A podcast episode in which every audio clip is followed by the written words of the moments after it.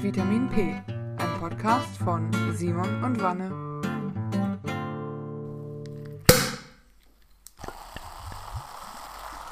Folge 50! Jubiläum! Dün, dün, dün. Ja. Hi, äh, willkommen zu Vitamin P. Wir sind, glaube ich, schon ganz aus dem Häuschen äh, Ja. mit der Jubiläumsfolge und alles. Vier Jahre, kannst du dir vorstellen, Vanessa? Ja, wir haben 2018 echt angefangen, ne? Und auch, ich hätte nicht gedacht, dass wir 50 Folgen machen.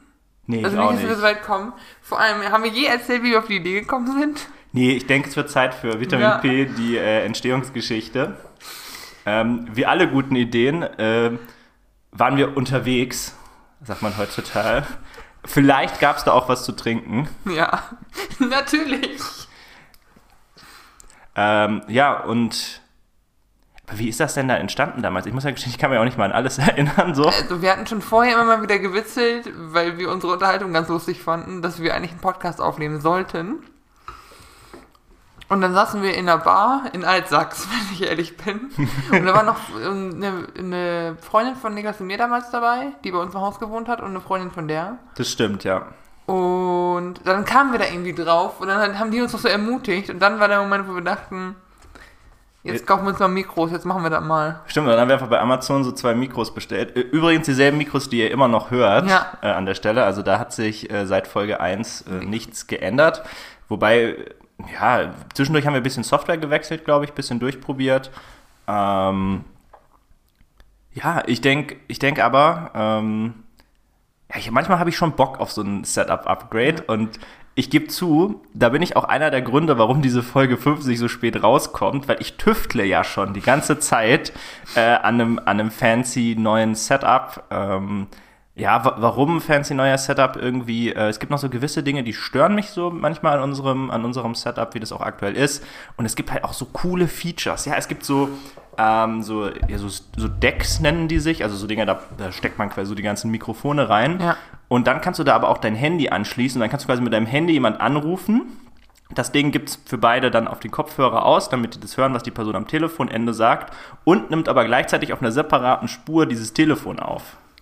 Ja, okay. Wie, quasi wie, wie früher bei Domian oder bei 9 Live, wo du angerufen hast. Die konnten, die konnten ja auch Leute zuschalten dann. Ja, genau. Wir haben dieselbe Technik. Ja. Aber am Anfang haben wir noch mit meinem crappy alten Lenovo aufgenommen. Und jetzt sind wir auch auf dein MacBook gewechselt. Das stimmt. Weil, Fun Fact, aber das stimmt, da gibt es eigentlich noch eine lustige Geschichte zu. Das, das wird auch in der ersten Folge thematisiert, was für technische Probleme wir eigentlich hatten. Oh, ich aber wir hatten mich. immer am Anfang so ein Gefrickel.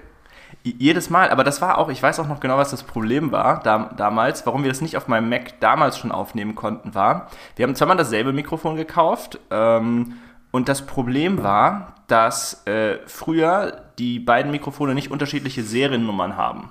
Ja. So, und der, der Mac, der macht das halt so, der liest halt diese Seriennummer aus, um zu erkennen, dass es unterschiedliche Geräte sind. Das ist übrigens nicht USB-Standardkonform, aber ist, ist ja auch egal eigentlich. so, da muss mal kurz genördet werden an der Stelle. Aber ähm, der machte das damals so und deswegen ging das nicht. Der hat quasi diese zwei Mikrofone nicht erkannt. Das war, Genau. der hat nur immer nur eins erkannt. Ich glaube, das, was man zuerst reingesteckt hat oder so. Ähm, und dann ging das nicht. Und irgendwann haben die aber softwareseitig so eine Software rausgebracht, mit dem man die, die Seriennummer von einem der Mikros ändern konnte. Ah, okay. Und, und, ab dann, äh, und ab dann geht das jetzt. Und seitdem können wir hier mit, äh, mit GarageBand heißt es aufnehmen. Aber ich muss auch sagen, am Anfang war das Setup ein ganz anderes. Ich weiß nicht, ob wir die Bilder posten wollen, aber das erste Setup war bei dir in einer alten Wohnung, wo die Mikros so halb auf einem auf einer umgedrehten Kiste Schlapperseppel stehen. auch mit so Mini, Mini-Halterungen und so.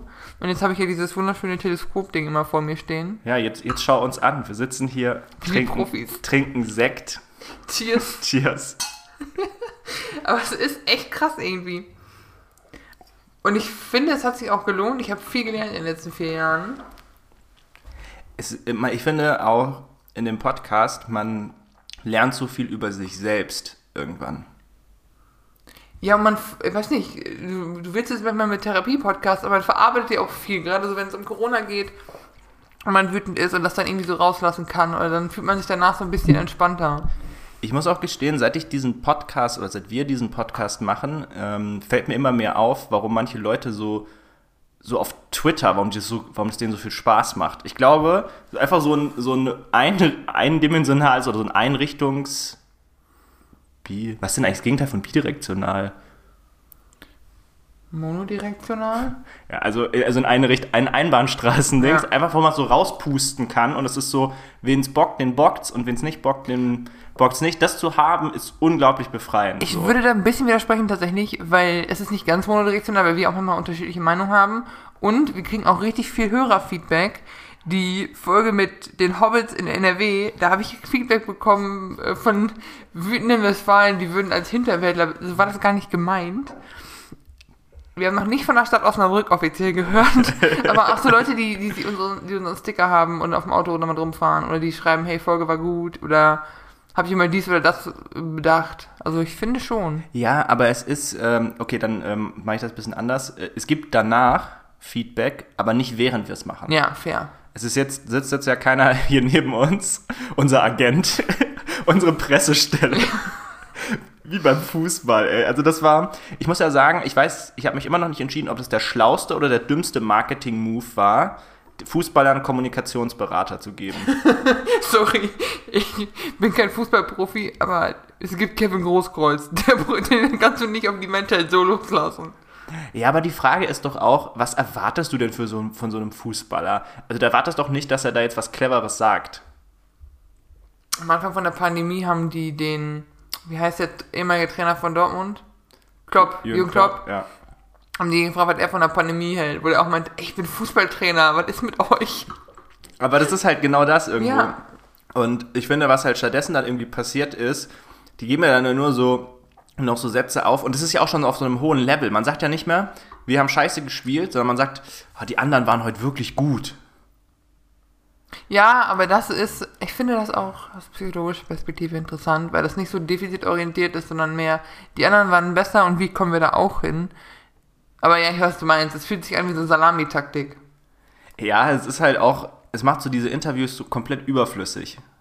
Aber vielleicht ist das die geheime Strategie.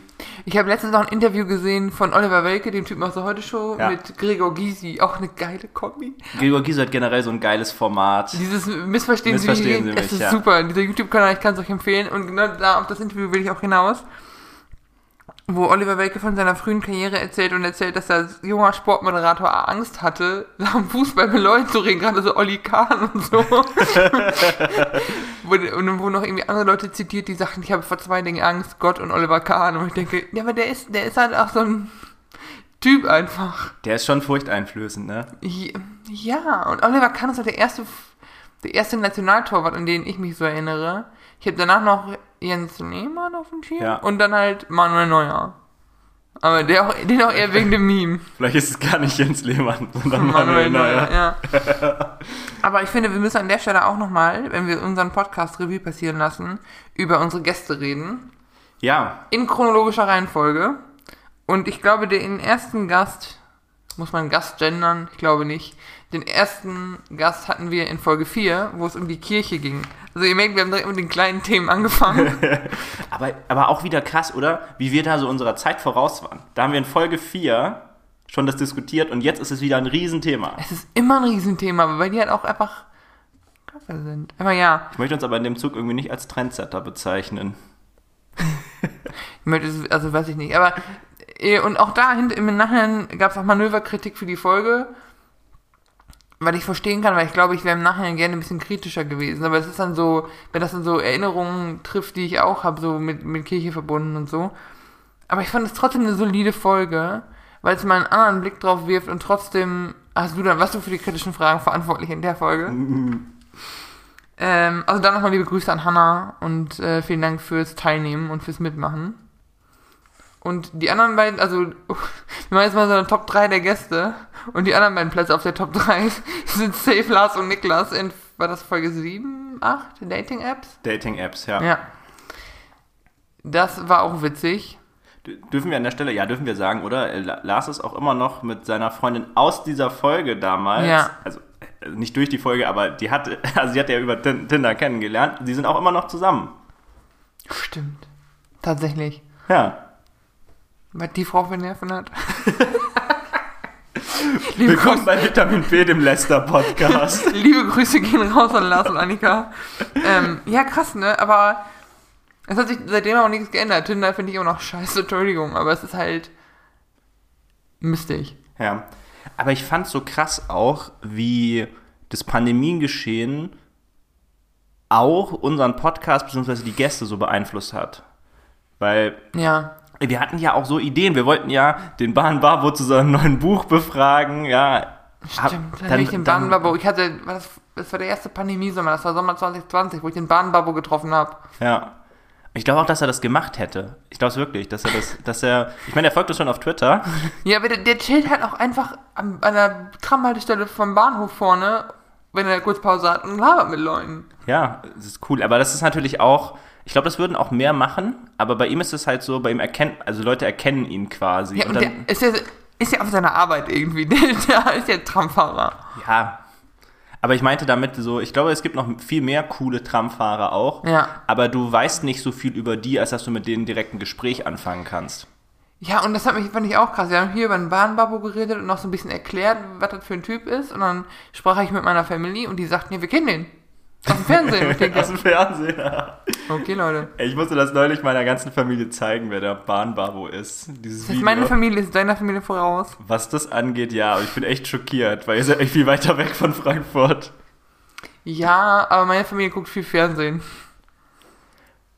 Bist du nicht, hast du nicht mehr erzählt, dass du mit weniger Fernsehen aufgewachsen bist? Nee, ich, will- ich habe wirklich, also fast gar kein Fernsehen geguckt, glaube ich, als Kind. Ich habe die Sendung mit der Maus geguckt. Ähm, irgendwann habe ich mal Wissen macht A noch geschaut. ja. Ähm, aber ich habe dieses ganze, dieses ganze Super RTL und RTL 2 und so Krams habe ich nicht geguckt. What? Ja, und dann, ich weiß nicht, und sonst habe ich nur noch so diese, diese Klassiker, die man damals so geguckt hat. Es gibt, es gibt ja heute gar nicht mehr so richtige Fernsehshows, so, so Wetten, das hat ja, gibt's, gibt's nicht mehr, beziehungsweise hat dann auch in den letzten Jahren ja gar nicht mehr den Stellenwert gehabt, den es früher hatte. Ja. Weil stimmt. früher war es ja so, es ist Samstag und es ist einer dieser Samstag, wo Wetten, das läuft, dann wird Wetten, das geguckt. Ja. Ich erinnere mich an Abende, wo wir bei Verwandten waren, wo dann abends die Kin- Kinder von Fernseher gesetzt wurden, dann wurde halt Wetten das geguckt. Weil das halt so ein Standardding war. Ja, das gehörte dazu. Das war ja auch, das war ja auch mit die beste Unterhaltung, die die so hatten. Ja. Ja, ich, ich meine das gar nicht so, ich meine das gar nicht so negativ, wie das vielleicht klingt gerade, aber heute in dieser Welt, wo Netflix global operiert, ja, wo es die, wo du diese ganzen Millionenproduktionen aus USA auch hier hast. Also, ich meine, du kannst ja heute sämtliche US-Talkshows auch gucken oder zumindest so Ausschnitte davon auf YouTube, die schon so perfekt zusammengeschnitten sind für dich und alles. Da ist es auch ein ganz anderes Umfeld. Du vor, vor, vor 10, 15 Jahren, ganz ehrlich, da gab es nur Wetten, da gab es kein YouTube, ja, wo du dir so Sachen angeguckt hast. Und es gab halt auch keine Mediatheken, wenn ich überlege, so du hast früher eine, Se eine Folge von der Serie verpasst. Ich glaube, ich habe die Sache, die, also heute guckst du Serien in einer Reihenfolge und die können auch eine Story haben. Früher, wenn SpongeBob lief, habe ich halt SpongeBob geguckt. Also das war halt egal, eine Folge dann halt kam. ja, stimmt. Und wenn man dann einmal abends was vorhatte, dann hat man eine Folge verpasst. Ja, ich meine, war jetzt auch intellektuell nicht so der Verlust tatsächlich. nicht, dass Spo- SpongeBob nicht ikonisch wäre. Aber selbst für die, Verzeihung, ältere Generation, mein Vater nutzt die ZDF-Mediathek, um Rosenheim Cops zu gucken. Aber findest du auch, dass es so eine krasse Disparität zwischen ZDF und ARD-Mediathek gibt? Die ZDF-Mediathek, da gehe ich halt öfter mal rein, um zu gucken, was da ist. Wegen heute Show, Neo-Magazin und so. Und vielleicht mal Studio Schmidt. Aber ich gucke nie in die ARD-Mediathek. Und dann habe ich mal reingeguckt, dann habe ich direkt was richtig Cooles gefunden und das sechs Folgen geguckt, dann war es zu Ende. Ja. Aber ich habe null Bedürfnis, auf die ARD-Mediathek zu gehen. Ich finde die auch, ich finde die so richtig schlecht auch gemacht. Ganz ehrlich, ich finde die Okay, so aber ich zu bin, bedienen. da bin ich elend gewöhnt mit Sky. Junge, die Sky-App für meinen LG-Fernseher ist richtig, richtig räudig. Und ich finde es auch an der Stelle, ich muss kurzes Themensprung, Ja. eine absolute Frechheit, wenn ich für einen Streaming-Dienst bezahle. Und das ist Sky, das ist Maxdome, das ist Amazon macht das auch. Dann, ich zahle dafür. Hör auf, mir Werbung zu zeigen. Ich habe schon bezahlt. Ja, ja, bei Amazon, das nervt so richtig. Oh, ich hätte, Maxdome macht das auch richtig, richtig penetrant. oh, ich hätte so gerne auch Amazon Prime einfach ohne Prime Video. Ja. Weißt du, nur das Versandding. Und halt. Bei mir ist es andersrum. Ich hätte lieber nur den Streaming-Service. weil da ein paar gute Sachen bei sind. Ja. Aber ja, und keine Ahnung, heute guckst du halt so Sachen hintereinander weg, auch so die, äh, so als Kind, erinnerst du dich an diese äh, Serie Avatar, The Last Airbender? Ich weiß, was ist, habe ich aber nie geguckt. Okay, ich habe es in der Pandemie zum ersten Mal komplett geguckt. Und als Kind hast du halt mal hier und da eine Folge auf Nickelodeon geguckt, aber nie am Stück und nie irgendwie die große Story da gerafft. Und jetzt kannst du es halt am Stück gucken. Ja, ja. Ach Oder ja, und, so. da- und das hängt auch zusammen, ne? Ja, genau. Das ist nicht so wie bei den Simpsons so episodisch, sondern es ist wirklich, dir fehlen Infos, wenn dir eine Folge fehlt. Und Krass. so. Also es ist, wie sie es früher gemacht haben, ich verstehe es nicht. und oder das halt Serien wie The, wie The Witcher, die ich auch empfehlen kann, die zweite Staffel, die halt nur auf Netflix sind. Die Ja. du nur so konsumieren kannst. Ja, und die aber auch so krass produziert sind. Ne? Also die Ja. sind ja eine wirkliche Alternative zu Wetten, das. Wenn heute jetzt Wetten, das mit Tommy Gottschalk wieder laufen würde, mit, oder sagen wir mal, ein bisschen krassere Produktion noch, ja, dann wäre das ja trotzdem eine echt, echte Konkurrenz. Du würdest dich ja schon auch entscheiden müssen, oh, guck ich über das eine oder guck ich über das andere. Ja, Und früher hattest du ja, guckst du in die Fernsehzeitung und sagst, das will ich gucken, lass uns mal alle das zusammen gucken an dem Tag. Also du Ja. hast ein Event und dann machst du das Datum daran fest. Heute ist es, du kennst es bei uns im Freundeskreis, wir machen einen Filmeabend und überlegen dann, was gucken wir. Ja, Das, ist stimmt. quasi andersrum. Weil es schwieriger ist, einen Zeitpunkt zu finden und dann musst du halt noch einen Film finden und nicht so, der Film läuft nur dann, wir müssen das dann und dann gucken. Du, Wanne? Ja, Simon. Das- Sorry. Das- Jedes Mal das Gleiche. Wir, Das- nehmen die auf, wir machen die Aufzeichnung wieder an und dann du Wanne, du Simon. Das, das hat so ein bisschen auch Kindersendung-Vibes, nicht? Es ist wie, kennst du Majestätssaufen? Ja. Bei Sissy? Ja. Das ist ich glaube, wenn du ein Trinkspiel aus einem Podcast machst mit du Wanne, du Simon. Boah, was denkst du, was wären noch andere Sätze? Mein Lieblingssatz, den wir in den Outtakes hatten, war, das ist vollkommen bescheuert, was da abgeht. Ja, ja so, so, so, ein, so ein Das ist, das ist scheiße Satz von Simon, ja, würde Ja. ich auch sagen, könnte man auch Obwohl drauf sonst, trinken. viel, ich fluch viel. Also es tut mir auch leid an die Leute, die zart beseitigt sind, aber Ich finde, man könnte auch sowas machen, aber ich weiß nicht, ob das zu kompliziert ist für ein Trinkspiel, aber man könnte sowas machen wie arbitrare Vergleiche. Ich glaube, da muss man, da ist man richtig ralle, richtig schnell. Und wir häufig so Sachen sagen, so, die wirklich so. Nee, oder auch Dinge, die nicht gut gealtert sind aus den alten Folgen. Oh Safe. Aber ich glaube, das kannst du mit allem machen. Ich glaube, darauf. Ja. Ich wette, du könntest auch, guck mal, Majestätssaufen ist ja mit dem Film Sissy. Ich könnte, du könntest auch machen, Dinge, die nicht gut gealtert sind im Film Sissy. Dinge, die nicht gut gealtert sind bei Traumschiff Surprise oder bei Shoot is Money 2.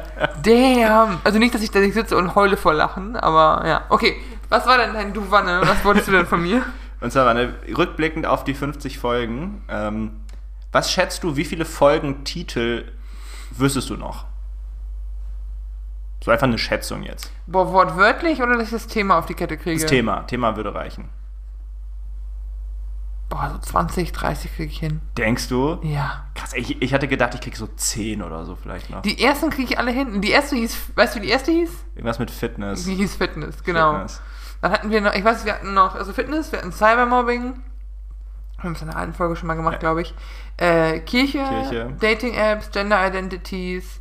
Wir hatten eine Folge, wo es um ähm, China ging. Äh, oder quasi Hong, genau, Hongkong. Du hast echt ein gutes Gedächtnis. Ja, ich muss noch mal ganz kurz im Gehirn durchscrollen. Job Satisfaction hatten wir. Wir hatten irgendwas mit USP auch noch. Unique Selling Point. Ja, irgendwas hatten wir. Ja, muss- stimmt. Da haben wir doch bei mir auf, auf Arbeit aufgenommen. Da hast du Stimmt. noch bei uns gearbeitet. Krass, ne? Ja, also ich finde auch, dass man sich angucken muss, so seit April 2018, wo wir angefangen haben, wie sich unsere Leben auch verändert haben. Und was sie so, ich habe noch in der WG gewohnt, du hast noch in deiner alten Wohnung gewohnt, Das stimmt, ja. alte Jobs, alte, nee, ich war da schon bei Krypto, das hat sich schon geändert. Aber trotzdem vom Gefühl her, so was man seitdem auch an menschlichem Fortschritt, wir sind auch älter geworden. Wir haben dieses Jahr den ersten 30. Geburtstag im Freundeskreis und Ich finde krass, dass du das irgendwie so, so siehst. Mein Lieblingscousin wird dieses Jahr auch 30. Acht Tage nach dem jungen Mann aus unserem Freundeskreis. Und es ist so ein. In meinem Gehirn bin ich noch nicht so alt und es ist so erschreckend, weil ich. Mein, mein Cousin zum Beispiel, um den es geht, den assoziiere ich mit, dass der so 20 ist. Ja. So ein bisschen älter als ich, Mhm. aber noch nicht so alt. Aber die 30 ist so. Ist so ein Ding auf einmal. Ich, das ist, das ist, macht, das ändert nichts. Also ich werde nicht einfach auf die Augen aufschlagen und dann, äh, weiß ich nicht, alt sein. Aber es ist vom Gefühl her so ein krasses, so ein, man ist doch schon Erwachsener. Abi- Mein Abitur ist zehn Jahre fast her. Ich bin im August neun Jahre bei demselben Arbeitgeber. Es ist so, es ist eher so krass, wie schnell die Zeit vergeht und krass, wie lange das schon ist. Es ist kein, ich bin alt und ich sterbe übernächste Woche. Ja. Sondern es ist wirklich eher so ein, krass, wie schnell die Zeit vergeht einfach. Auch so die Freunde, mit denen ich, die ich aus die ich aus der Schulzeit habe. Mhm. Der Teil, wo die aktiv Teil meines Lebens waren, waren vier Jahre. Also siebte, achte, neunte, zehnte. Dann habe ich Schule gewechselt, dann wurde das weniger und so. Ja. Euch kenne ich alle viel, also nicht, ich kenne die länger als euch, aber mit euch habe ich mehr, ihr wart ein länger Teil meines Lebens und auch ein wichtiger Teil meines Lebens, auch so mit Podcasts und so.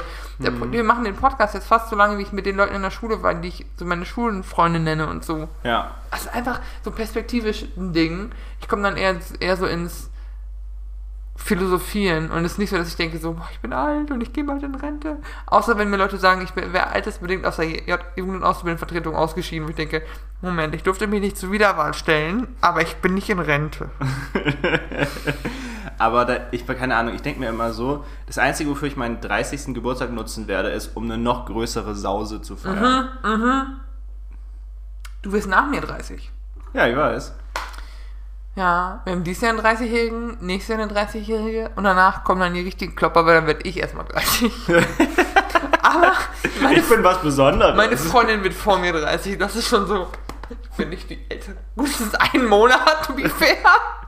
aber, und ich wollte gerade sagen Dennis, aber Dennis ist mir jünger als ich.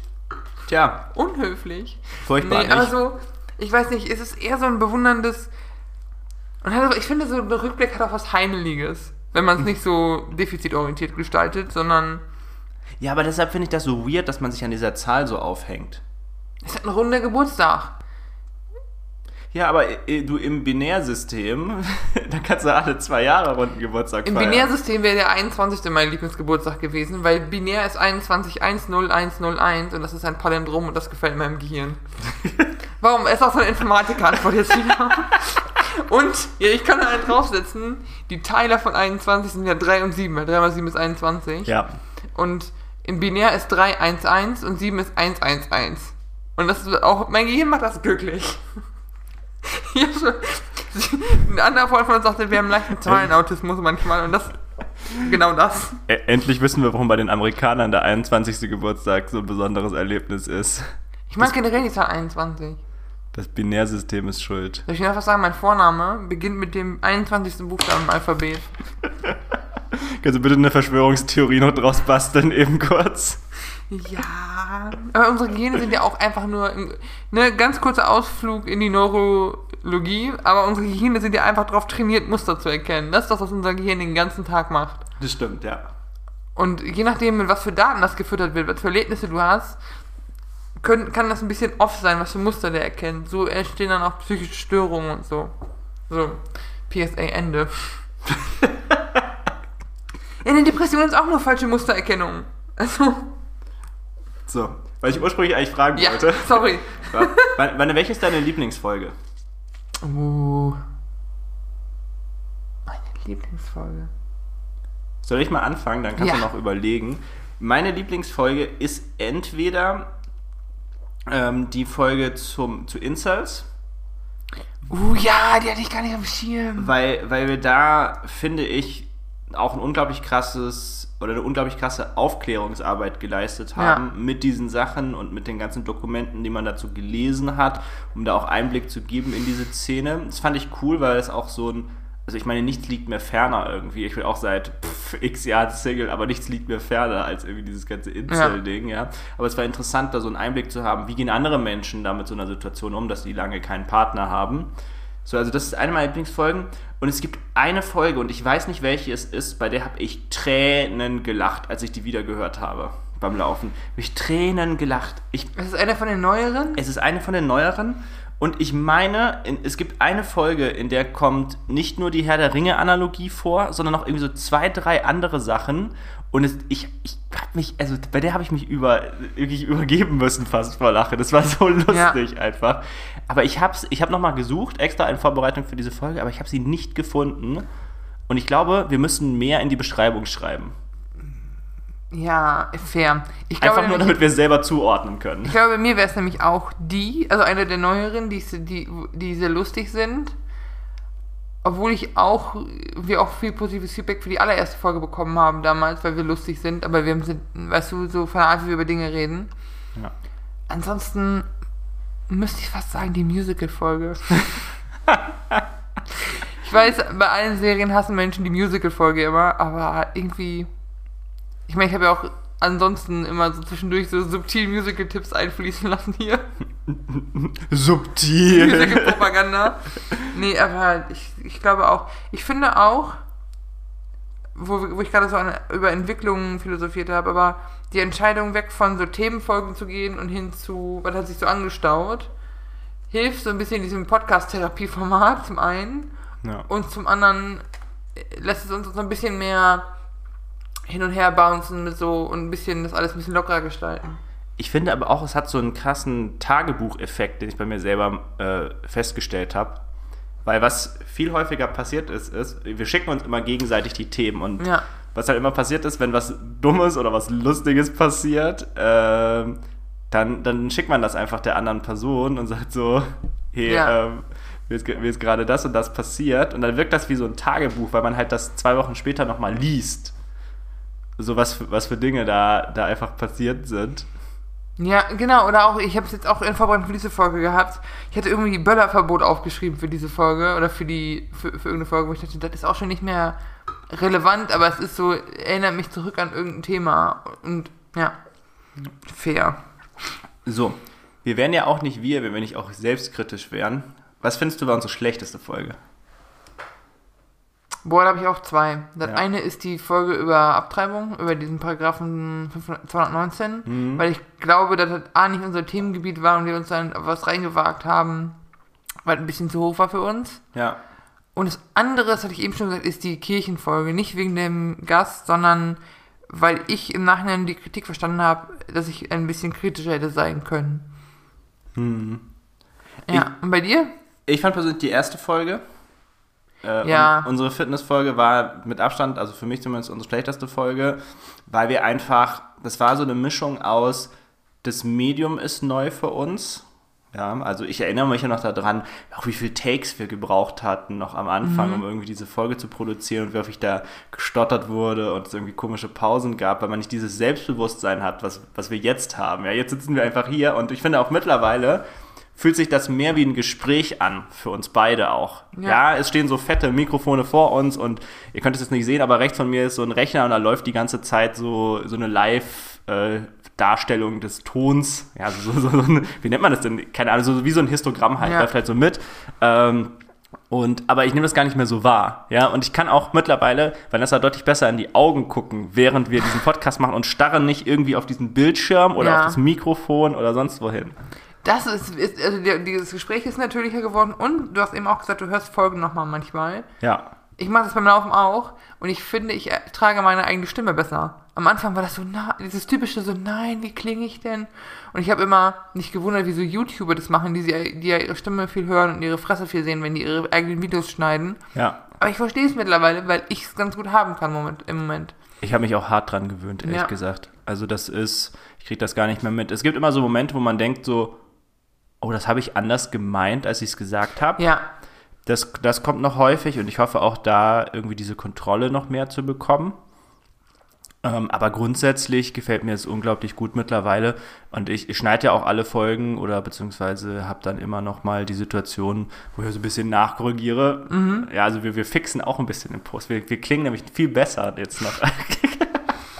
Kleiner Scherz. ja aber da, auch da haben wir ja, ich sag mal, so, ein, so eine Aufgabenverteilung gefunden mit, du machst hier die, du machst bist für Techniken, für Schneiden zuständig und ich mache dann die Poddy-Sachen. Was fair ist. die Social Media Ja. Arbeit. Ja, unser Twitter-Account nicht halt brach, aber ich. Das war auch eine, eine Journey innerhalb der letzten vier Jahre, so weg von Twitter, von den ganzen Verrückten. Aber denkst du, wir sollten mehr Social Media Arbeit machen? Meinst du, das würde viel mehr Publikum anziehen? Weil ich glaube, wir sind so ein Fall für Mundpropaganda. Ja, ich weiß es immer nicht. Ich bin immer so überrascht. Ich arbeite jetzt, äh, so viel kann man glaube ich sagen, ich arbeite jetzt an einem Unternehmen, wo äh, die gesamte Software Open Source ist, also frei zugänglich. Ihr könntet heut, heute direkt nachgucken, was ich, woran ich gearbeitet habe die letzten Wochen. Geht, geht wirklich easy. Du gehst einfach auf github.com und äh, guckst dir meinen Account an und dann ist alles öffentlich dokumentiert. Jede Zeile Code, die ich ge gepusht habe, ja, ist da dokumentiert. Und erstaunlicherweise hast du viel, ist die Dunkelziffer der Leute, also die Leute, die sich das anschauen, die du aber nicht kennst oder von denen du es nicht weißt, dass, ich dass sie sich das anschauen, viel höher, als man denkt. Ja, ich muss ja sagen, ich habe es schon mal erzählt, aber ich war irritiert, als deine ehemalige Arbeitskollegin mit hier war und dann nach einer halben Stunde wir uns unterhalten sagten, hey, du bist die Wanne aus dem Podcast. Und ich denke, das ist seltsam. Weil die Ja. meisten Leute, die diesen Podcast hören, haben entweder dich oder mich als Referenz oder als Kontext, weil die dich und mich live kennen, also in echt. Ja, Shoutout an Ün, unsere treue Ja. Podcast-Hörerin. Danke. Und, aber dann daran zu denken, natürlich, wir stellen es ja ins Internet. Das ist ja, da können auch einfach irgendwelche Hyopai sich dann anhören, die uns gar nicht kennen. Aber das finde ich, macht's doch so, so aufregend irgendwie. Also ich finde, das Schöne an dem Podcast ist, dass wir ja auch die Möglichkeit haben, außerhalb der Bubble, also außerhalb unserer Bubble, so Leute zu erreichen. Ja. Und ich finde, wir haben ja durchaus schon interessante Draufsichten auf so Themen. Ja, äh, absolut fair. Für mich ist es nur so, es ist der Gedanke so, so lustig, dass irgendwelche fremden Leute sich gerade einen Kaffee machen und dabei uns zuhören und ich nicht mal weiß, wer das ist. Weißt du, bei meiner Family weiß ich ja, dass die das hören. Apropos, wo wir eben über Social Media sprachen, ganz kurz. Man kann uns jetzt auch auf Spotify bewerten. Wir haben noch keine Bewertung. Wir haben auf, auf Apple Podcasts drei, fünf Sterne Bewertungen. Geil. V vielen, vielen Dank. Also zwei davon weiß ich, die dritte weiß ich noch nicht, wer das war. Vielen, Aber das vielen ist doch so aufregend, dass man das eben nicht weiß. Ja, auch haben wir nicht mal geguckt, wo wir gehört werden. Ich wette, viele davon hören nach mit, mit v, haben eh ein VPN und deshalb ist es in einem anderen Land. Und es hören uns Leute in der Schweiz wegen diesem einen Sticker in Sassfee. ja, So muss das, ja. ich find's mega gut. Aber es ist auch, ansonsten, ja, schreibt doch gerne eine Bewertung, wenn es euch gefällt. Oder wenn es euch nicht gefällt, schickt uns immer Post. Wir freuen uns übrigens auch mega über Post. Also das, das klingt immer, wir, wir klingen gerade so ein bisschen so als so, oh, schreibt uns bitte nicht, äh, Ja. wir machen hier unser eigenes Ding. Aber das stimmt gar nicht, wir freuen uns mega über Post. Jede Art von Feedback ist willkommen. Auch viele Leute, die jetzt während des Lockdowns und während Corona, während der Arbeit irgendwie unseren Podcast hören. Shoutout. Ich find's mega witzig. So, Simon. Ich habe mal eine Frage. Ja. Hast du mal irgendwie Helle Ringe gesehen oder so einen Mittelalterfilm Ja, Herr der Ringe habe ich alles mit geguckt. so Schlachten? Ja. Und dann gibt's ja immer so Schlachtrösser mit so Rüstung und so, die so krass in so ein Gefecht reiten. Ja, ja, die dann immer so, die immer so drei Waffen noch mittragen, nicht? Die Pferde. So Ersatzwaffen einfach. So das, der Nassekul unter den Pferden. Ja, genau. Und ich höre ja immer methodisch inkorrekt, so einen Wissenschaftspodcast. Ja. Oft zum Einschlafen, weil es um Physik geht und nichts wie schneller einschläfern als Physik. Schaut auch meine Physiklehrer. Also die Unschärfe, die man hier betrachten Nee. kann, muss man einfach nur ableiten. Die Aber die reden auch über andere Forschungspaper und so, weil die halt Ja. gewohnt sind, Paper zu lesen und so und das auch echt unterhaltsam machen. Und es ging um Schlachtrösser im Mittelalter. ja. Also so diese Vorstellung, die wir haben von diese riesigen Hühnen auf so riesen Pferden und so. Jetzt haben sie mal Ausgrabungen gemacht. Auf so Burgen und so. Mhm. Und mal geguckt, wie hoch ist so ein Vieh.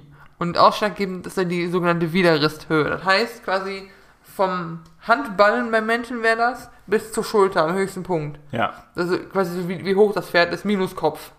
Ja. Auf was für eine Höhe man sitzt mit dem Arsch. Ja, ja, so die, so die, die Schulterhöhe beim genau, Pferd. genau. Und das durchschnittliche Mittelalterpferd hatte eine Widerrisshöhe von 1,48 Meter. Oh, das ist aber nicht so Das groß. ist nach heutigen Standards ein Pony. Die hatten Kampfponys im Mittelalter.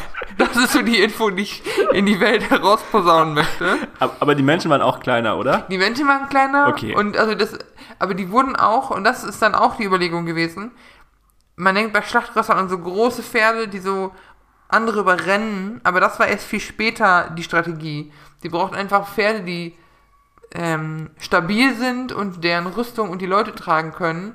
Und es hat auch nicht unbedingt einen Vorstellungseffekt, wenn du über einen anderen sitzt, weil du dann eher schon mal so angefeilt wurdest oder so angeschossen. Sag mal, du, Wanne, Ja. dann sind ja die heutigen äh, Polizeipferde eigentlich kompletter Quatsch. Also nach Mittelalterstandards. Stand das korrekt. Und irgendwann ging das dann los, dass die Strategie im Gefecht eher wurde, wir überrennen die anderen und machen die und von oben. Dann mussten die Pferde auch größer werden und dann kam das ein bisschen. Aber diese klassischen, diese klassischen Pferde im Mittelalter waren Ponys. Gandalf hat einen Pony. Das ist das. das Aber, ist, aber waren das dann eigentlich so Pferde, so, äh, waren das eigentlich so Zwerge auf Pony, Zwerge auf, Zwerge auf Ponys dann? ja, Menschen, die Menschen waren auch nicht groß. Also es, das Verhältnis ist ähnlich, das größte Verhältnis wie heute, aber es ist einfach alles so chibi, so Ste- tiny. Stell dir mal vor, du kannst mit so einer Zeitmaschine zurückreisen und du reist in so eine Schlacht, Schlacht beim Teutoburger Wald oder sowas. Und, äh, ach nee, das ist dann noch früher. Das, äh, nee, aber das ist auch schwierig, weil wie willst du im Teuto mit Pferden durch die Gegend laufen? Das ist ja alle bergig. Ah, Okay, ich, ich, ich erkenne meinen Fehler. Äh, Zu irgendeiner Schlacht im Mittelalter, Ja. keine Ahnung, ich weiß halt nicht, ich bin in Geschichte echt schlecht, aber irgendeiner Schlacht im Mittelalter, du, du stehst dann so auf so einem Berg und guckst so auf dieses Schlachtfeld runter und du weißt so, die eine Seite hat so 30.000 Soldaten und die andere hat so 50.000. Aber die sind alle so klein. Und dann sind das einfach so kleine Menschen, die sich so prügeln. Und du gehst dazu für so einen Kindergärtner, Und- so Leute. Und so dieses Bataillon aus so 30.000 Menschen nimmt gar nicht so viel Fläche ein, weil die alle so klein sind. Und die ganze Schlacht ist halt so richtig unspektakulär. So richtig.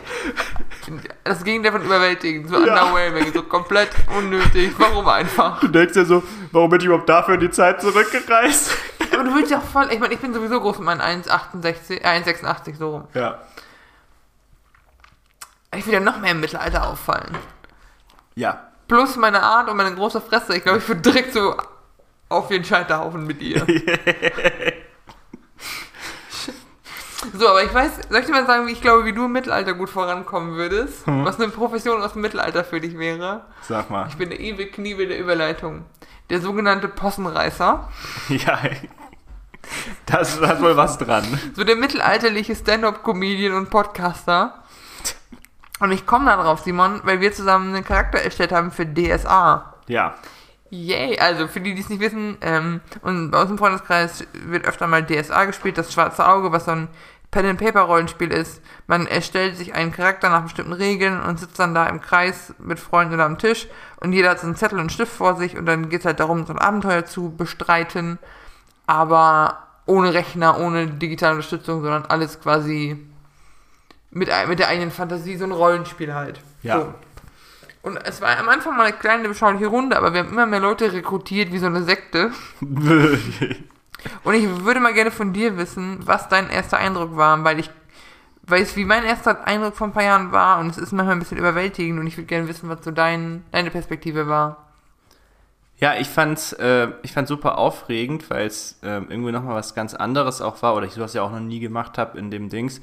Ich glaube, das Erste, was man rausstellen kann, ist, es ist ganz anders als Brettspielen. Das, Ja. das sollte man da vielleicht an der Stelle auch einfach sagen. Also nur weil es auf Papier und mit so Stiften ist, also so im analogen Bereich, wie wir ja sagen würden in der IT, Ja, ähm, ist es noch lange nicht so, dass es ist wie so ein Brettspiel, wo irgendwelche Figürchen auf so einer Karte entlang wandern und es gibt irgendwie so einen dreiseitigen Regelsatz. Das fand ich unglaublich witzig, weil ich immer das Gefühl habe, man kann so die Regeln so ein bisschen biegen an so manchen Stellen auch, weil im Prinzip, wie das funktioniert, ist, es gibt so einen Regelmensch, nenne ich es jetzt einfach mal, ja, der Dungeon Master, aber Spielleiter, ja. ja, aber Regelmensch klingt einfach, nein, Regel, ein Regelmensch ist das neue Wort. Denke, das ist uns. Spielleiter ist viel zu äh, akademisch. Regelmensch gibt es. Und wenn, äh, wenn die Person das natürlich zulässt, dann äh, ist da ja auch einiges möglich. Ja, auch mit, äh, mit Drachen verhandeln oder so. die Gar sogenannte Meisterwillkür. Ja.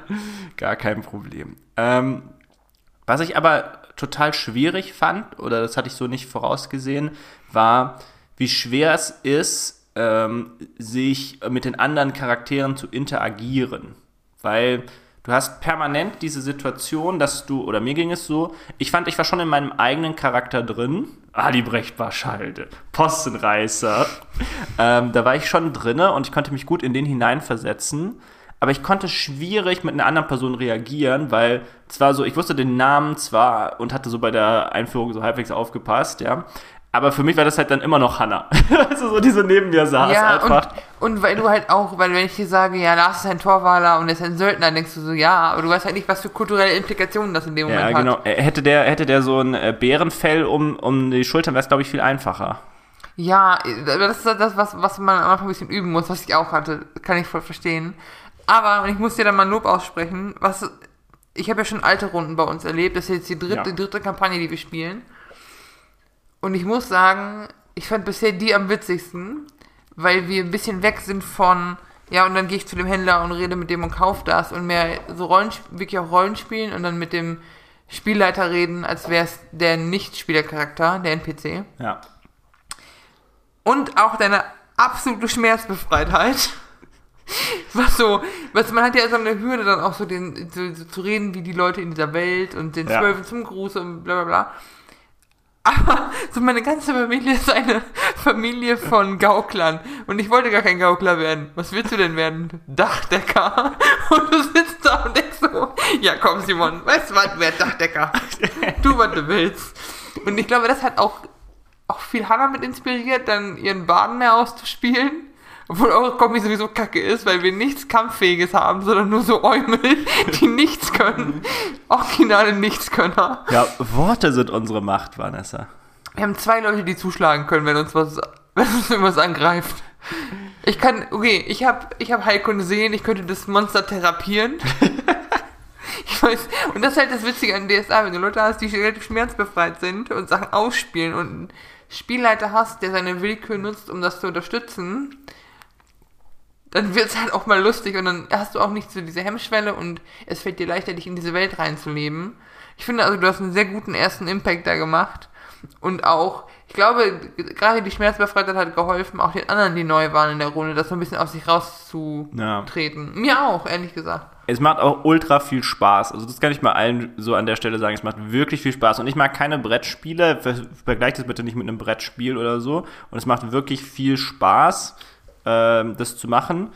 Gleichwohl muss ich aber auch sagen, äh, es hilft, jemanden zu haben, wie zum Beispiel Vanessa bei dem Einstieg, weil es ist schon so ein bisschen über, übergroß. Also wenn, Ja. du, wenn du anfängst und dann ist es so, du hast erstmal direkt am Anfang, bevor noch irgendwas so charaktermäßig festgelegt wird, hast du so die Wahl aus so 40 Sachen oder so gefühlt. So, du willst irgendwie das sein, du willst irgendwie Mensch sein, nein, du willst kein Mensch sein, bla bla bla. Und da gibt es halt, ich weiß nicht, wie viele Untergattungen Mhm. und alles.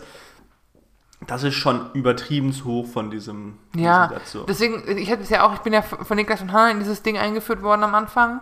Und um so ein Gefühl dafür zu bekommen, gerade bei der ersten Charaktererstellung, macht das, ergibt das voll Sinn, jemanden dabei zu haben, der einem sagt, hey, das sind die Sachen, die am einfachsten zu verstehen sind, die am einfachsten zu spielen sind auch. Ja. Mach das mal so. Und dann aber auch, mittlerweile ist das mein dritter Charakter, den ich selber erstellt habe. Und dann kommst du in so, uh, und der Skill wäre noch cool, aber wie erkläre ich, dass meine Figur dieses Wissen hat oder diese Info hat? Ja. Und wir haben es bei dir auch gehabt. Du hattest eine Vision von einem Charakter und dann mussten wir ein bisschen das an die Regeln und an die Gegebenheiten anpassen und so. Und dann haben wir auch, hatten wir auch überlegt, so, äh, macht das Sinn, dass der stark ist oder macht es Sinn, dass der clever ist und so. Und man friemelt das so ein bisschen raus und dann fängt man auch irgendwann an, so eine Ge- Hintergrundgeschichte für seinen Charakter zu erstellen. Ja. Entweder ist er halt aus einer Gauklerfamilie und möchte eigentlich Dachdecker sein. oder, keine Ahnung, ähm, oder, weiß ich nicht, hat dann, in, Niklas nennt es mal Fluff, also quasi so eine Hintergrundgeschichte für den Charakter, die dem Le Spielleiter helfen, helfen, so ein bisschen abzuschätzen, was das für Leute sind, mit denen er zu tun hat. Und Hannah und ich haben beide so eine, so eine Seite eingereicht mit Hintergrundinfos. Und Niklas so, was ist mit euch? Aber das macht, also als jemand, der auch so Theater und Schauspiel fasziniert ist, macht das richtig Spaß. Und es macht auch Spaß zu sehen, wie die eigenen Freunde sich so ein bisschen raustrauen. Ich weiß, wir hatten vor ein paar Wochen, als wir hier waren, die Diskussion mit Karneval und Karnevalskostümen. Ich finde es witzig, wenn wir DSA-Kostüme machen. und wir haben einen Freund, wir haben nur einen bei uns im Freundeskreis, der nicht mit DSA spielt. Ja. Und der, der wird dann der Spielleiter, der kriegt einfach so ein Geschichtenerzähler-Outfit an. Und alle anderen sind dann im Kostüm. Vor allem, wenn Leute, wenn Lars so ein 2 Meter großer Torwaler ist und ich bin so 1,60. Ja, das sieht irgendwie das. Ja, ach, keine Ahnung. Ich fand's richtig cool, dass du dich drauf eingelassen hast und fand's richtig, aber richtig Spaß. Und ich freue Ja, mich ich auf morgen. Wir spielen morgen schon wieder. Ja, ich spiele morgen schon wieder, stimmt. Äh, Und ich hatte, ich hatte auch mega Spaß. Und kleiner Tipp, sorgt für Snacks. Bei uns sind immer viel zu viel Snacks, aber es ist toll. Nein, es, mu es muss auch so. Ich habe auch hart vergessen, Snacks einzukaufen. deswegen Ich backe sehr Schoko happy. Brownies. Okay. Ich wollte aber noch was Ja. aus der Sektion coole Geräte, wie ich sie jetzt nenne, Mm. äh, bringen. Und zwar, Vanessa, kennst du Fusselrasierer? Ich habe keinen, aber ich weiß, was es ist. Ich habe davon noch nie gehört vorher, bevor es mir nicht jemand erklärt hatte. Ich habe mit Niklas zusammen gewohnt, drei Jahre lang. Und mit, also Familie Hollow ist ja sowas von weit vorne im Fusselrasierer-Game. Gibt es dann auch seltene Fusselrasierer? nee, aber so, so das Sofa abfussel rasieren, weil das dann so frisselt und so. Ja. Niklas Mutter, du kennst es doch. Ja, okay, okay. Grüße gehen raus an Anita. Shoutout an Anita. Ähm, nee, ich wusste nicht, dass sowas existiert. Äh, hab mir dann einen gekauft, weil ich hatte so eine Jogginghose, die, weiß nicht, die zieht einfach jede Fussel an. Ja. Egal, egal, ob, äh, egal ob große Fussel, kleine Fussel, alles.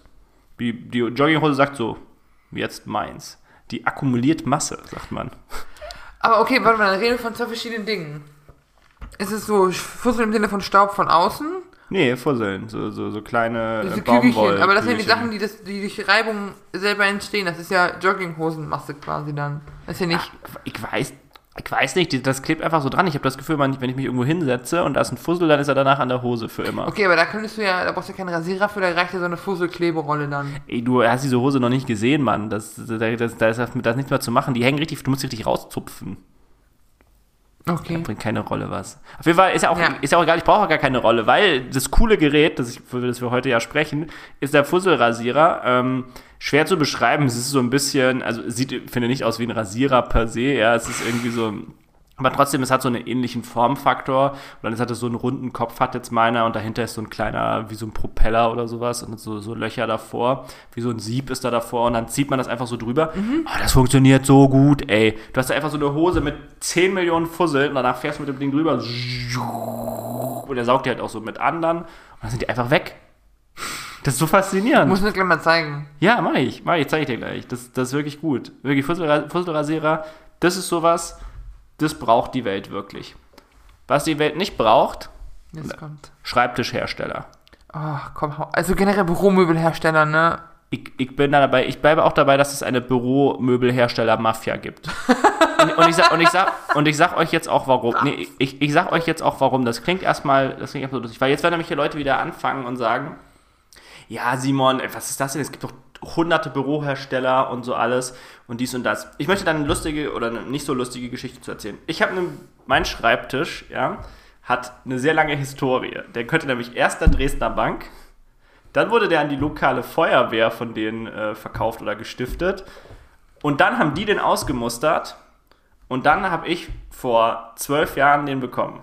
Der Schreibtisch. Der Schreibtisch. Damn. Das heißt, unter Umständen ist sogar dieser Schreibtisch älter als ich. Und Ja. ich liebe den über alles. Der ist so toll. Ich liebe diesen Schreibtisch. Wundervoll. Wirklich wundervoller Schreibtisch. Ähm, das Einzige, was er halt nicht hat, der ist halt nicht elektrisch höhenverstellbar. Und das ist das, was ich jetzt will, weil ich arbeite ausschließlich von zu Hause und die Möglichkeit, den Tisch hochzufahren, um mal im Stehen zu arbeiten, ist es mir einfach wert. Das will ich einfach. Das, das kann der aber nicht. Ja, der ist, ist halt einfach zu alt dafür. Also wollte ich von derselben Firma erstmal einen neuen, weil ich war ja so zufrieden mit dem bisher. Ja, turns out, also die Firma, die verkauft natürlich nicht an du und ich, Vanessa, an so Privatschlümpfe. Ja. das äh, machen die nicht, ja. Das ist so das generelle Problem auch mit dem Büromöbelhersteller bei mir vor der Haustür direkt. Der wirklich bei mir an der Kreuzung ist. Ja, Also das, das das, ist voll oft. das, das machen die nicht. So. Und dann habe ich gesagt, naja, okay, gut, kann dann sein. Dann ist es, das ist wirklich sehr schade. Ja, ich hätte auch, äh, ich hätte da auch echt Geld in die Hand genommen, um so einen Schreibtisch zu kaufen, weil ich da irgendwie überzeugt bin von der Qualität und ähnliches auch. Ähm, guckst du halt mal weiter. Und ähm, kurz damit auch Leute das einordnen können, ich weiß auch, dass IKEA gute Schreibtische hat. Ich weiß, es gibt auch genug Hersteller, die verkaufen Online-Schreibtische. Ähm, da, darum soll es mir jetzt da gar nicht gehen. Was halt bei dem toll ist, der wird halt so hergestellt. Du kannst dir aussuchen, wie du ihn haben willst. Der wird hier irgendwie in Deutschland hergestellt. Du weißt, was drin ist und so. Und ich finde es einfach, das ist einfach ein tolles Produkt und ich bin auch bereit, dafür das Geld zu zahlen. Ja, ich bin auch bereit, dass der doppelt so viel kostet wie der von IKEA. Das ist vollkommen fein für mich ähm, an der Stelle. Aber das Problem ist, ich krieg's ja nicht. Also ich habe die Kaufbereitschaft, aber der Markt will das nicht, weil, was der Markt will, und deswegen kommen wir jetzt aus dem Dings, warum ich es mir nur noch mit Mafia erklären kann, ist folgendes. Der Markt will, dass du zu einem Fachhändler gibst. So, die Implikation daraus ergibt sich nämlich wie folgt. Alle Hersteller von denen, die äh, Preise geben die schon gar nicht an, ja, online, aber die geben dir auch gar nicht die ganzen Optionen so richtig an. Also es gibt jetzt, die haben manchmal haben die so Konfiguratoren, wenn überhaupt, und das sind dann auch nur so gerenderte Sachen. Also du kannst nie, wenn du jetzt sagen willst, ich will eine graue Tischplatte und ich will das irgendwie so draußen die Umrandung soll noch die ursprüngliche Platte sein und die ursprüngliche Platte ist aus Buche, Eiche, was auch immer, dann kannst du das nicht sehen. Das zeigen sie dir nicht. Dafür musst du zu deinem Fachhändler, der dann die entsprechenden Muster hat Ja. weil sie das nicht in diesem Online-Auftritt machen. Und es gibt da wirklich, ich kann locker jetzt hier eine Liste von 20 Herstellern aufzählen, die genau das so machen. Die vertreiben nichts, die haben eine Webseite, auf der Webseite wird dann immer dieselbe Studie zitiert, dass nämlich im Stehen arbeiten äh, äh, Müdigkeit vorbeugt. Und da ist das noch so ein Prozentsatz, irgendwie so Ja. 70 Prozent weniger müde oder so. Alles dieselbe Studie immer. Und ähm, die Preise gibt es nur in Katalogen, mit dann, wo die dann sagen, ja gut, mit der und der Konfigurationsoption, da sind es halt nochmal 300 Euro mehr und so. Ja. Ähm, und es gibt ganz wenige Online-Shops, die dann tatsächlich diese Sachen anbieten, aber das ist auch total intransparent. Also da ist dann irgendwie so, du hast Gestellfarbe so und so gewählt und dann, dann kriegst du eine Kabeltrommel und dann im Render haben sie erstmal die Kabeltrommel in einer anderen Farbe drin und du weißt nicht, in welcher Farbe du die bekommst.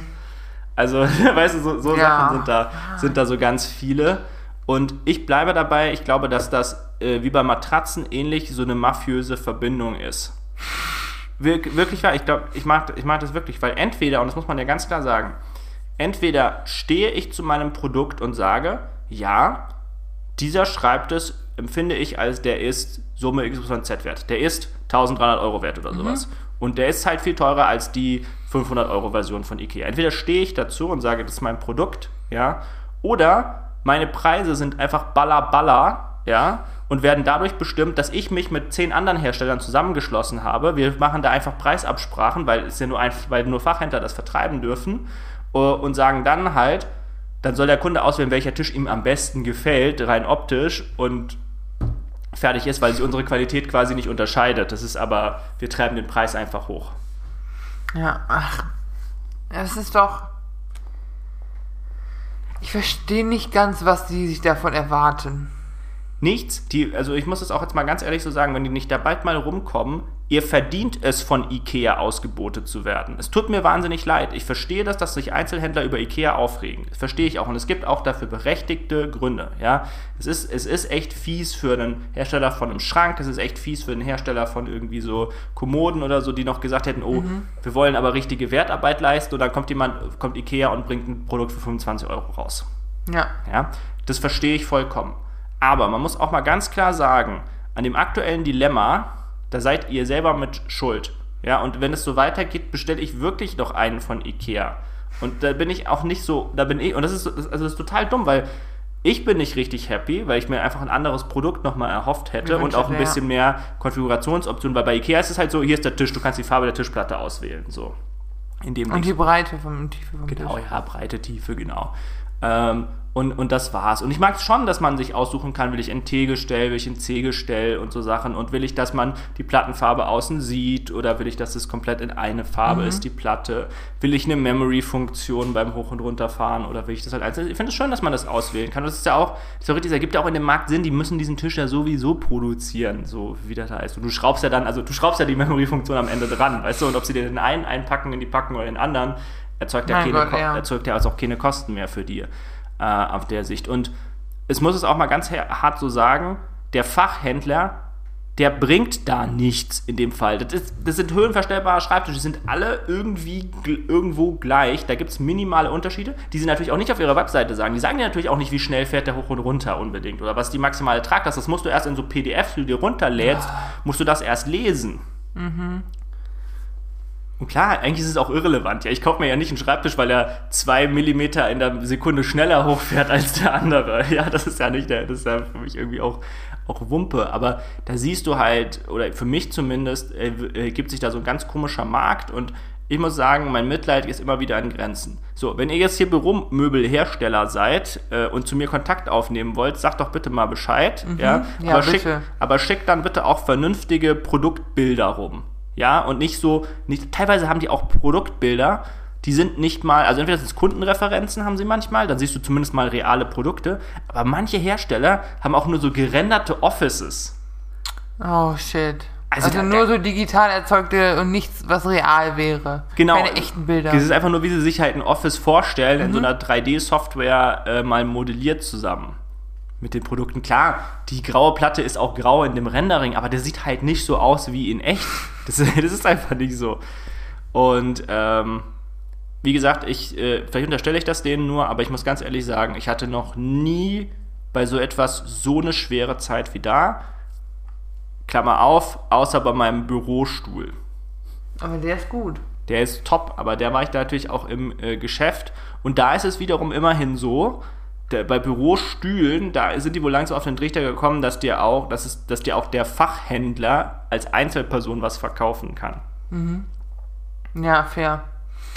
Auch äh, gerade so Ergonomie ist ultra wichtig. Ich habe jetzt wieder ein neues Fahrrad. Ganz kurzer Einwurf an der Stelle. Ja, schieß los, ich bin auch durch eigentlich mit meinem Thema. Und ähm, ich habe das Fahrrad Probe gefahren, alles war cool, es gefällt mir. Ich habe es jetzt auch, steht auch unten vorm Rewe hier. Aber der Sattel war mir zu schmal. Der sah schon so schmal aus und ich habe gewehrfreudige Hüften. Big Booty. Ja. Darf man Ich einfach. bin einfach sick as fuck. Nein. Echt? Ähm, oh Gott, ich will das nicht so erklären, vergesst, was ich gesagt habe. Was die also gemacht haben, ist eine sogenannte Sitzhöckervermessung. Wir haben alle im Becken so Sitzhöcker, so kleine Knubbel, die nach unten zeigen aus Knochen. Und die Breite ist, abgesehen, unabhängig davon, wie fett dein Arsch ist oder männlich, weiblich, was auch immer, Alter, ist egal. Das ist das, was entscheidet, was für einen Sattel du brauchst. Ja. Und die hatten so einen Hocker, so ein ganz simpler Hocker mit so einer geribbelten Oberfläche. Da legt dir ein Papier drauf und du setzt dich da drauf und drückst so, machst so einen geraden Rücken und drückst so die, die Arschknochen in, in diesen Hocker. Ja. Und dann sehen die, auch- dann drücken diese Riffel in das Papier und dann siehst du halt, wie weit die auseinander sind. Und dann haben die, dann knicken die das und dann gehen die halt an diese Sattel dran und sagen, okay, der ist zu breit, der ist zu schmal, der ist so. Ein Game Changer. Wenn ihr beim Fahrradhändler seid und der ist geil, lasst euch auf gut Deutsch den Arsch vermessen, aber es ist so gut. Dieser Sattel ist der Hammer. Geil. Es ist super. Das wusste ich gar nicht. Ähm, ich mache an der Stelle auch einfach Werbung. Ich habe die auf Google auch schon gut bewertet. Am Mühlberg hier in Frankfurt. Hinter Mühlberg gibt es so, das die heißen Emotion, E-Bike-Verkauf. Und alle Witze über Emotional Damage sind an der Stelle schon gemacht, Simon. Ich sehe es in deinen Augen. Aber die sind geil. Ich habe einen Verkäufer gehabt, der hat sich eine eineinhalb Stunden Zeit genommen, mich zu beraten, mehrere Modelle Probe gefahren und und und. Ich hatte die Tage ein Problem mit der Kette, weil wenn du ein Rad einfährst, kann das schon mal sein, dass die Kette sich ein bisschen lockert und dann haben die die angezogen, alles für lau. Die sind der Wahnsinn. Wenn ihr ein E-Bike wollt in Frankfurt, geht da hin. So. Sehr ich krieg cool. da kein Geld für, genau wie ich fürs Bootcamp auch kein Geld kriege, wenn ich dafür Werbung mache. Wo jetzt zwei Freunde sich angemeldet haben von mir und ich muss mit dem Trainer reden, weil ich will einen Gutschein dafür. Mit so einer Prämie, ja. Vielleicht kommt er einfach als Gast in unseren Podcast. Die haben auch einen Podcast, aber die, die erfinden sich aktuell neu und machen deshalb Pause. Ah ja. Ich muss mit dem immer reden. Shoutout an David an der Stelle ganz kurz. Wir sind auch echt konzentriert. Aber vielleicht können wir dann unser, unser, unsere erste Folge Fitness-Trauma aufarbeiten. Obwohl ich habe eigentlich kein Trauma, aber es ist so, manchmal denke ich mir so, ich weiß nicht, wie es dir geht, aber manchmal denke ich mir so, ich würde gern nochmal noch mal über das Thema quatschen mit jemandem, der sich auskennt. Ja, Und dann- vor allem, ganz kurz, ich mache wieder Werbung für ihn, aber der, unser Trainer, der David, ist auch Physiotherapeut, der kennt sich mit so Gedöns auch aus. Und Ja. ich habe ja, unsere zwei Freunde haben da jetzt auch Probetraining gemacht mit und die waren beide begeistert. Von daher, also ich muss ihn, ich werde ihn Montag mal fragen, übermorgen mal fragen, ob er Bock hätte. Als Gast wäre schon schön. Ja, cool. So. Mega. Ja, machen wir die Kiste zu. Das war die 50. Die 50. Vitamin Folge. T-Folge. Wir trinken jetzt noch einen Sekt, glaube ich, und äh, Ich muss mit dem Fahrrad nach Hause, Simon. es ist Ja. 12 Uhr am Samstag und ich habe einen im Eimer. Wir müssen reden. Ja, gut, aber also wir feiern auf jeden Fall noch ein bisschen. Ja. Ähm, wir hoffen, euch hat es gefallen. Es ist immer noch surreal, auch für uns. Ähm, ja, und ab jetzt kommen eigentlich wieder alle zwei Wochen ganz normal Folgen raus.